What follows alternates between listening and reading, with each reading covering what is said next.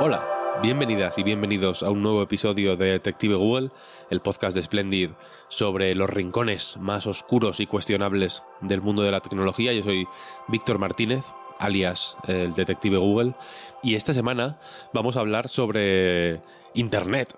Normalmente eh, aquí se habla sobre el metaverso, sobre cuestiones que están en el futuro.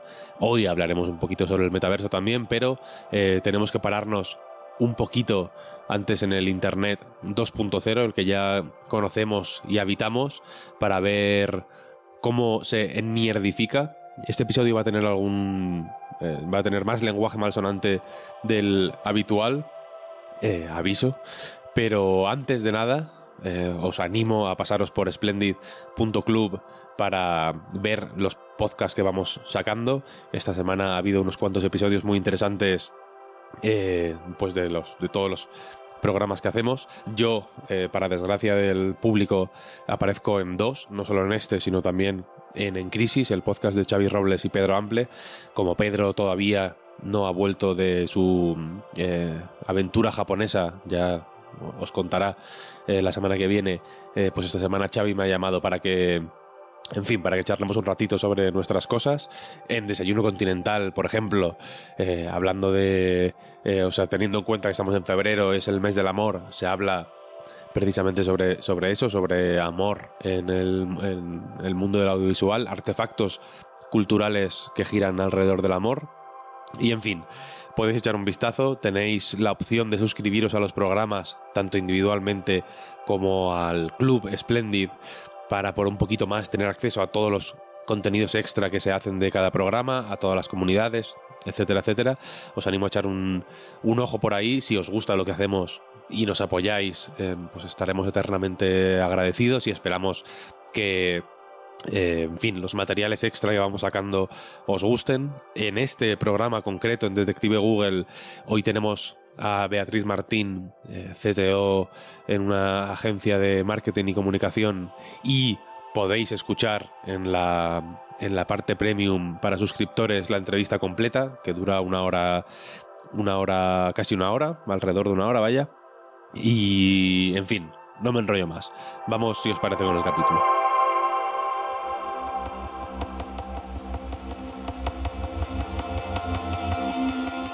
Hace no mucho, Cory Doctorow publicó en Wired un artículo titulado, en inglés, The Enshittification of TikTok or How Exactly Platforms Die.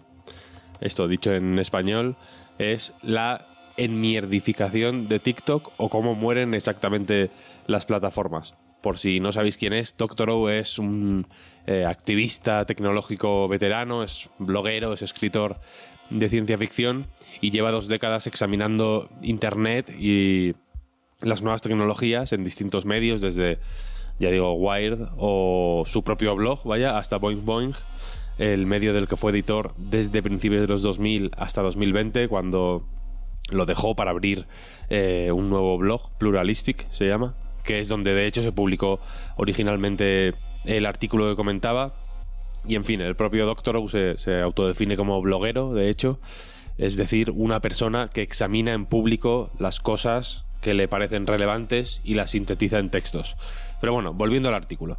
En él, Doctorow describe un proceso que él ha bautizado como la enmierdificación, esa enshittification del, del título, y que es el camino que lleva a las plataformas a ser progresivamente más hostiles con sus usuarios hasta que finalmente mueren. El término plataforma aquí se usa pues de manera bastante amplia, con cierta libertad, eh, y puede ser muchas cosas, ¿no? Puede ser Amazon, que es una tienda online, o puede ser eh, TikTok, que es el caso que, principal de la al que se refiere el artículo, ¿no? Que es una app de vídeo, en realidad, una app social de vídeo, si quieres decirlo así. Pero bueno, el qué aquí no importa tanto como, como el cómo, ¿no? El proceso de mierdificación, por dividirlo en puntos, es, el, es así, ¿no? Primero, el punto número uno, la plataforma hace lo posible para ser buena para sus usuarios, ¿no? Eh, el punto número dos, después, la plataforma empieza a ser un poco peor para sus usuarios, poniendo en marcha pequeños abusos que la hacen más atractiva para sus clientes comerciales, ¿no? Como por ejemplo los anunciantes. El punto número tres, eh, tiene que ver con la plataforma empezando a ampliar el alcance de sus abusos también para incluir a, estos clientes comerciales, ¿no? Con la esperanza de que así puedan extraer el máximo valor posible de todas las fuentes posibles, ¿no? No solo de los usuarios, sino también de estos clientes comerciales. Y después de esto, el punto número 4, según explica Doctorow, es, pues, en fin, que la plataforma muere. El ejemplo que se pone en el artículo es el de Amazon, ¿no? Amazon fue a pérdidas durante muchos años y vendía las cosas más baratas que nadie y se las enviaba a sus clientes a casa más barato que nadie. Si buscabas algo en Amazon, los primeros resultados siempre intentaban ser los más útiles, ¿no? Los más relevantes. Y para llevar a cabo esta operación, pues Amazon recurrió a la inversión privada, a eh, fondos de capital privados, para subvencionar, entre comillas, como, como dice Doctorow, cada compra que se hacía en su plataforma. Esto, claro, fue muy positivo para los usuarios, ¿no? Que empezaron a comprar más en Amazon y cada vez menos en tiendas físicas, porque las tiendas físicas pues, no, no, podían competir con Amazon ni en precios ni en los servicios que daban. Poco a poco, pues comprar en otros sitios que no fueran Amazon se fue volviendo más y más eh, raro y también más y más difícil y a la vez cada, pues teníamos cada vez más motivos para centralizar todas las compras en Amazon, ¿no? Porque teníamos, por ejemplo, eh, por usar el ejemplo, un ejemplo que tiene que ver con los inicios de Amazon como gran eh, tienda de libros online, pues llegó un punto en el que teníamos demasiados ebooks comprados en Kindle como para renunciar a ellos, ¿no? Si dejamos de o si decidimos enviar nuestro centralizar nuestras lecturas en otro eh, e-reader, pues todo lo que tengamos en Kindle, que es tiene un, usa un formato propietario de Amazon y demás, lo perdemos, ¿no? Y tendríamos que renunciar a ello para cambiarnos. Y también pagamos Amazon Prime, por ejemplo, ¿no? Que hace que las cosas nos lleguen más rápido y, entre comillas, gratis, ¿no? Más allá del, del precio de la suscripción. Cuanto más usas Amazon, eh, aquí está la clave yo creo, más valor tiene las ventajas que, te da Amazon Prime. Y la cosa es que cuando ya estábamos todos en, en Amazon, pues fue el momento de empezar a usarnos a nosotros, los usuarios, ¿no? Como eh, incentivo para, o como ventaja para las tiendas y proveedores más pequeños, ¿no? Que, que empezaban ya a tener a Amazon como una de sus principales canales de venta y, en fin, una subvención similar a la que, se, a la que comentaba antes empezó a ocurrir con los productos que terceros ponían a la venta en Amazon, ¿no? Eh, que tenían acceso cada vez a más compradores, ¿no? Y podían operar en la plataforma con comisiones bajas, ¿no? Cuanto más tiempo pasa, más difícil es comprar en otros sitios que no sean Amazon para los usuarios, pero también se complica el encontrar lugares en los que vender, ¿no? Haciendo que tanto una parte como la otra necesite Amazon. Unos necesitan, la necesitan para encontrar lo que quieren comprar y otros la necesitan para encontrar a una clientela, o sea, para encontrar la clientela eh, para lo que quieren vender, ¿no? Siguiendo el proceso de enmierdificación que comenta Doctorow, Amazon ahora mismo estaría en el punto 3. Una vez que todo el mundo depende ya de, la plataforma, Amazon ha empezado también a exprimir a, los vendedores, ¿no? Que según datos que comenta Doctorow, ahora mismo pagan más del 45% de lo que cuestan los productos en impuestos basura. Estos impuestos basura son pues todos esos costes ocultos que las empresas ponen eh, por encima de los precios básicos, ¿no? Sobre los precios básicos, que normalmente son mucho más bajos para ser más atractivos y que al final pues se acaban eh, encareciendo y engordando por todos estos impuestos ocultos y lo, que llaman en inglés junk fees, que se van sumando al precio básico que se usa normalmente como reclamo eh, promocional, ¿no? Publicitario. Si habéis comprado un billete de avión, con ciertas aerolíneas, sabréis que los precios son súper bajos al principio, ¿no? Cuando los ves en publicitados. Y ese precio tan bajo suele ser bastante distinto a lo que se acaba pagando cuando se meten, pues, eh, tasas y cuando vas metiendo en la factura, pues, una serie de extras que pues que a veces están un poco en la frontera de lo que, de lo que es legal o no, ¿no? Eh, esto de los impuestos basura es un tema, de hecho, suficientemente serio como para que hasta el presidente de los Estados Unidos busque regularlo, ¿no? Para cortar de raíz los, los costes extra que muchas empresas incluyen en sus servicios, desde billetes de avión, como decía, hasta hoteles, por ejemplo, los gastos de gestión en entradas para conciertos o para eventos deportivos, o, por ejemplo, las penalizaciones que ponen las empresas de telefonía eh, por permanencia, ¿no? Por, para obligarte a quedarte X tiempo eh, a partir de la contratación de los servicios. Y de las que casualmente hablamos, de hecho, en el episodio anterior, ¿no? En el que eh, comentamos el caso de esta IA que se llama Do Not Pay y que quiere ofrecer asistencia legal gratuita contra las empresas que pues en fin, que tiran de estos impuestos basura para aumentar beneficios, ¿no? Pero bueno, mm, disculpad el desvío, vamos a volver al tema de Amazon, que la cosa es que Amazon cruje también a los vendedores, ¿no? Como decía. Eh, también a través de su sistema publicitario que permite pagar para aparecer en los primeros puestos de las búsquedas eh, que pueden ser relevantes. ¿no? Al principio, recordemos, eh, la, para, para, hacerse útil para los, para los usuarios, Amazon intentaba favorecer siempre las mejores, los mejores resultados para las búsquedas que se hacían, ¿no? Y ahora, sin embargo, no. Eh, ahora, normalmente, si, si buscáis en Amazon cosas, veréis que los primeros puestos son siempre publicidad. Y este sistema, de manera natural, lleva a una competición interna entre vendedores, ¿no?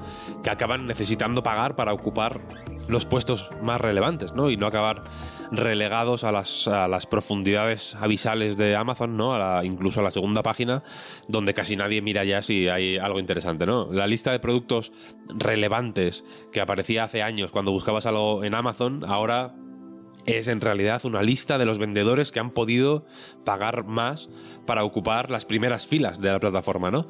Eh, hace poco leí otro artículo, de, estos artículos voy a intentar poner enlaces en nuestro canal de Telegram, por cierto, por si queréis echarles una, una leída. Eh, pero la cosa es que hace poco leí este otro artículo que curiosamente eh, estaba publicado en el Washington Post, que es el periódico propiedad de, Jeff Bezos, el fundador de Amazon, y en él se intentaba mostrar de una forma eh, visual la cantidad de resultados de una búsqueda simple que no habían llegado a esos primeros puestos de manera natural, digamos, sino que estaban pagados, ¿no? Para el experimento, el autor buscaba camas para gatos todos los resultados que aparecían en pantalla antes de empezar a hacer scroll, o sea, en cuanto le dabas al enter después de poner eh, cat beds, creo que era la búsqueda exactamente, muy, muy sencilla, todo era anuncios. Y algunos de ellos, de hecho, ni siquiera se ajustaban a, del todo a lo que se había buscado, ¿no? Que era, insisto, una búsqueda muy sencilla. En una de las camas, por ejemplo, que aparecían, eh, salía un perro. Un perro, un labrador bastante más grande que un gato y en la, cama, vaya, yo creo que, podía tumbarme yo a dormir. Y otro resultado, de hecho, de esta, de estas, de esta primera tanda de, de resultados era una de estas torres eh, para que los gatos trepen y arañen, ¿no? Y que, y que mm, para más Inri costaba casi 400 dólares. La cuestión es que había que bajar bastante para empezar a encontrar resultados reales, entre comillas, y pronto volvían a aparecer los anuncios, ¿no? Etiquetados, además, con un poco de ambigüedad para, hacer que no sea del todo fácil distinguir qué es anuncio y qué es eh, resultado legítimo, digamos. La Federal Trade Commission, de hecho, un organismo norteamericano que se encarga de intentar que los derechos de los consumidores eh, se respeten, lleva ya un tiempo avisando a, a, este tipo de plataformas, ¿no? A Amazon, a Google, a otras, en fin, a muchas grandes tecnológicas, de que tienen que ser más explícitos eh, a la hora de mostrar su publicidad. Pero el caso es que de unos años a esta parte, Amazon se ha convertido en un sitio eh, mucho más incómodo y menos útil de utilizar. Y creo que no es difícil ver que efectivamente ha habido como, como describía Cory Doctorow en su artículo, un, algo así como un proceso de enmierdificación, ¿no? Antes decía que Amazon está en el punto 3 del proceso.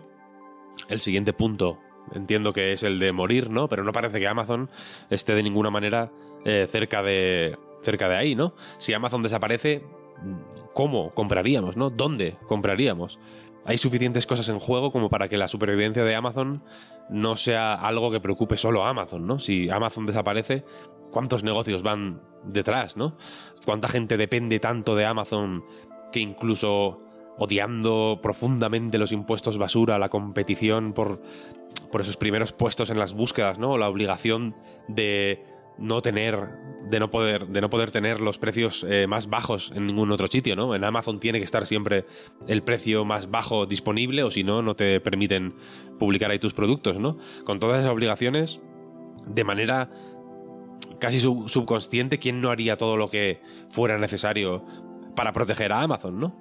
Em, han ocurrido procesos similares con Facebook, con Google, ¿no? Estamos viendo en directo cómo ocurre eh, con Twitter, ¿no? Que se está enmierdificando de, pues de a una velocidad de vértigo eh, a, raíz de la llegada de Elon Musk, ¿no? Capando la API, por ejemplo, ¿no? O limitando.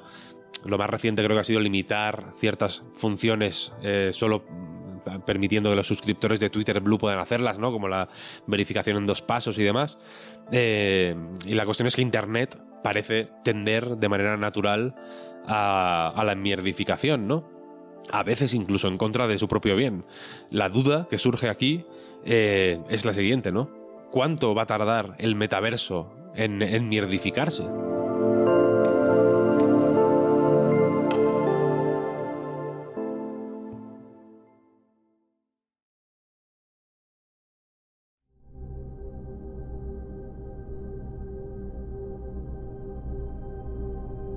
Metaverso no existe tal como lo estamos eh, proyectando a futuro, ¿no? Esta es Beatriz Martín. Beatriz es Chief Digital Officer de la agencia de publicidad BBDO. Su formación es técnica, pero lleva dos décadas trabajando en el mundo de la publicidad, centrada en la parte digital del negocio. En nuestra conversación, Beatriz insiste mucho en la idea de que el metaverso eh, no existe. Yo eh, decidí hablar con Beatriz porque vi una charla que dio en la Bilbostack que se titulaba qué metaverso ni qué metaversa y que básicamente intentaba eh, pues mm, poner un poco de calma y, relativizar el hype que estaba surgiendo alrededor del concepto de metaverso. Cuando me lo propusieron justo, eh, había sucedido la Connect de 2021, ¿no? con todo el anuncio de, de, Meta, antes Facebook, en aquel momento Facebook, ¿no? de su giro de timón hacia nos vamos rumbo al metaverso y explota el concepto. La charla es eh, anterior al, pico de intensidad del metaverso, digamos, el momento en el que todo el mundo parecía eh, querer estar ahí, ¿no? Cuando se hablaba de metaverso incluso en la tele y en la radio, ¿no? Y Beatriz identificó efectivamente este hype y vio algo así como una eh, aceleración en el proceso de desarrollo de, estas tecnologías. Explota el concepto, eh, mega hype del concepto, todo el mundo hablando, o sea, en poco, en poco tiempo fue parte de la conversación de personas que ni se lo esperaban y cuando me proponen dar una charla yo lo que pienso es, pues voy a hablar de voy a hablar del metaverso. En nuestra conversación, Beatriz insiste mucho en la idea de que el metaverso no existe, de que el metaverso es una idea, un concepto, un salto evolutivo, digamos, para Internet, que se dará, que parece que estamos más o menos eh, destinados a darlo, pero que de momento eh, merece la pena tomarse con, pues, con cierta calma porque el momento en el que se producirá de manera efectiva este, este salto no va a ser ahora, ni mañana, ni la semana que viene, sino que puede ser eh, pues un tiempo que más que se parezca más a 5 o 10 años que a unos pocos meses, ¿no? Como parecía después de, de ese cambio de nombre por parte de Facebook. Que metaverso ya sabemos que es un término que existía previamente y esa proyección hacia adelante, ¿no? De eso que tú también comentabas, ¿no? Ese futuro Internet o esas futuras eras de Internet donde estamos eh, pues eh, proyectando esa promesa de, pues eh, Internet inmersivo o mundo paralelo inmersivo vivible, ¿no? Que, en el fondo pues es, esa, ese mm, mundo paralelo donde vamos a desarrollar gran parte de actividades de trabajo, ocio, eh, estudios, eh, vida social, ¿no? que, va a ser en tiempo real, que vamos a poder entrar y salir con persistencia, pues eso queda hacia adelante y lo estamos proyectando no desde el momento en el que Facebook, ahora Meta, da el giro de timón en, a finales de 2021, sino desde hace ya tiempo, ¿no? que muchas, muchas personas, eh, muchas, eh, muchos expertos y muchos eh, fans ¿no? están proyectando el futuro, el futuro inmersivo para muestra pues la, la tela de pelis que hay, ¿no? que ya nos están mostrando tanto positiva y negativamente ¿no? pues ese, ese posible escenario. Y llegamos a 2023 y en 2023, aunque el interés del público general por el metaverso, según la mayoría de datos que hay al respecto, eh, pues parece que está cayendo. Eh, desde luego el interés de ciertos actores tecnológicos, empresariales, publicitarios por el metaverso eh, y por una serie de tecnologías aledañas ha crecido un montón, ¿no? Ha habido un montón más de inversión, ha habido un montón más de anuncios, se han lanzado un montón más de productos, todo el mundo quiere estar eh, ahí, ¿no? Y desde luego se ha producido una eh, aceleración más o menos evidente. Después del hype de, 2021 finales, aunque dentro de de las empresas. Ya había departamentos y áreas que estaban mm, desarrollando eh, estas tecnologías inmersivas o aumentadas o, en otros casos pues de inteligencia artificial y están, o sea, no hablo, hablo, he usado el pasado, pero no, me refiero a están, pero estaban antes del hype de una forma más interna, eh, pues eh, el hecho de que, de que hubiese el hype ha acelerado eh, ha acelerado la inversión, ha acelerado también algunos eh, anuncios de, algunos avances, eh, se crea más competencia, se crea más proyección de futuro, se crea más, bueno, se, se, invierte más, ¿no? Y entonces aceleramos el crecimiento de la tecnología. Un área donde esta aceleración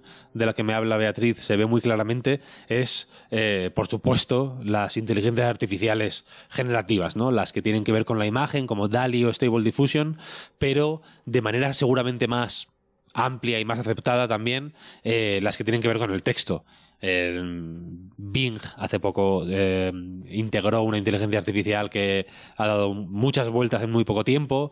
Eh, Google presentó su alternativa que se llama Bard. Notion esta misma semana integró inteligencia artificial en el programa y le puedes pedir, por ejemplo, le puedes meter un email y pedirle que te lo resuma, o le puedes pedir que te escriba un email, o le puedes pedir meter un email y pedirle que te escriba la respuesta, o le puedes meter un texto y pedir que te haga una lista a través de ese texto, en fin. Estas inteligencias artificiales, conversacionales y que dan asistencia para según qué procesos mm, han tenido un ascenso meteórico, se han implantado de una manera muy fuerte y muy rápida y desde luego ahí no ha pasado mucho tiempo entre su entre su eh, digamos presentación en público y su y su implantación en masa. El avance tecnológico yo creo que eh, eh, es, es, bastante o sea parece que se acelera no y se va acelerando. O sea nombrabas las las inteligencias artificiales generativas que efectivamente han tenido un boom pues reciente. O sea desde cuándo han tenido un boom o sea el boom boom lo tienen desde verano del año pasado eso es ayer. Y ChatGPT exactamente es de, es de después. De hecho, aparece en nuestras vidas, por así decirlo. Yo lo considero esto también un super hype por cómo ha llegado a la sociedad en general, a gran parte de la sociedad en general, el 30 de noviembre. O sea, el 30 de noviembre es, es antes de ayer. O sea, que el 30 de noviembre aparezca, vamos a decir así, porque GPT-3 estaba desde hace tiempo, pero ChatGPT, que es lo que sí que ha trascendido a la sociedad, ¿no? Lo que sí que podemos decir que, bueno, aparece en, la televisión, cuando aparece en la televisión igual ya se va a una gran franja de la, de la sociedad. Y todo esto me lleva, eh, reconectando un poco con la idea principal del programa, a preguntarme si no será eh, más malo que bueno que estas tecnologías, su desarrollo, su implantación, su popularización, etcétera, em, vayan tan rápido, en realidad, ¿no? Si no eh, iría bien eh, tener un poco más de calma y un poco más de tiempo para estudiarlas, para entenderlas, para comprender cómo se pueden utilizar y cómo pueden convivir con, eh, pues, en fin, trabajos y, e industrias que ya, pues, que ya están muy implantadas y que tienen ya eh, mucho recorrido. En fin, si el proceso de enmierdificación no se no se nos puede ir de las manos si no vamos con un poco más de calma. Ese periodo de tiempo de reflexión que normalmente sucede desde que una tecnología aparece, en donde se debaten los miedos y los beneficios, eso que sucede en cierto tiempo y que esa tecnología, pues eh, una parte de las personas se resisten, ¿no? O sea, y, se niega la tecnología hasta que innegablemente eh, se demuestra el beneficio de su adopción, se acorta. Y ahora yo creo que precisamente este ejemplo de las inteligencias artificiales generativas es un ejemplo donde el tiempo del debate entre los miedos y los beneficios va a ser muy corto hasta que realmente transforme procesos de trabajo. Y con procesos de trabajo transforma no desaparecen puestos, pero se transforman los puestos de trabajo, porque realmente es una tecnología que puede tener y que va a tener un gran impacto en aquellos eh, puestos de generación de, asistencia a la, en este caso, pues la creatividad y los contenidos. Y estamos hablando de Stable Diffusion y de, y de Midjourney, de DALI 2 en cuanto a la generación de imágenes. Estamos hablando de GPT-3 y ChatGPT y en cuanto pues a modelos de lenguaje de generación de texto, pero viene, viene música, viene, viene vídeo, viene todo lo que es el mundo, aparte de música, todo el mundo audio, o sea, mm, eso, eso ha sido el principio de, un abanico de inteligencia artificial generativa que va a aparecer y vamos a adoptar en, diferentes eh, sectores y diferentes profesionales.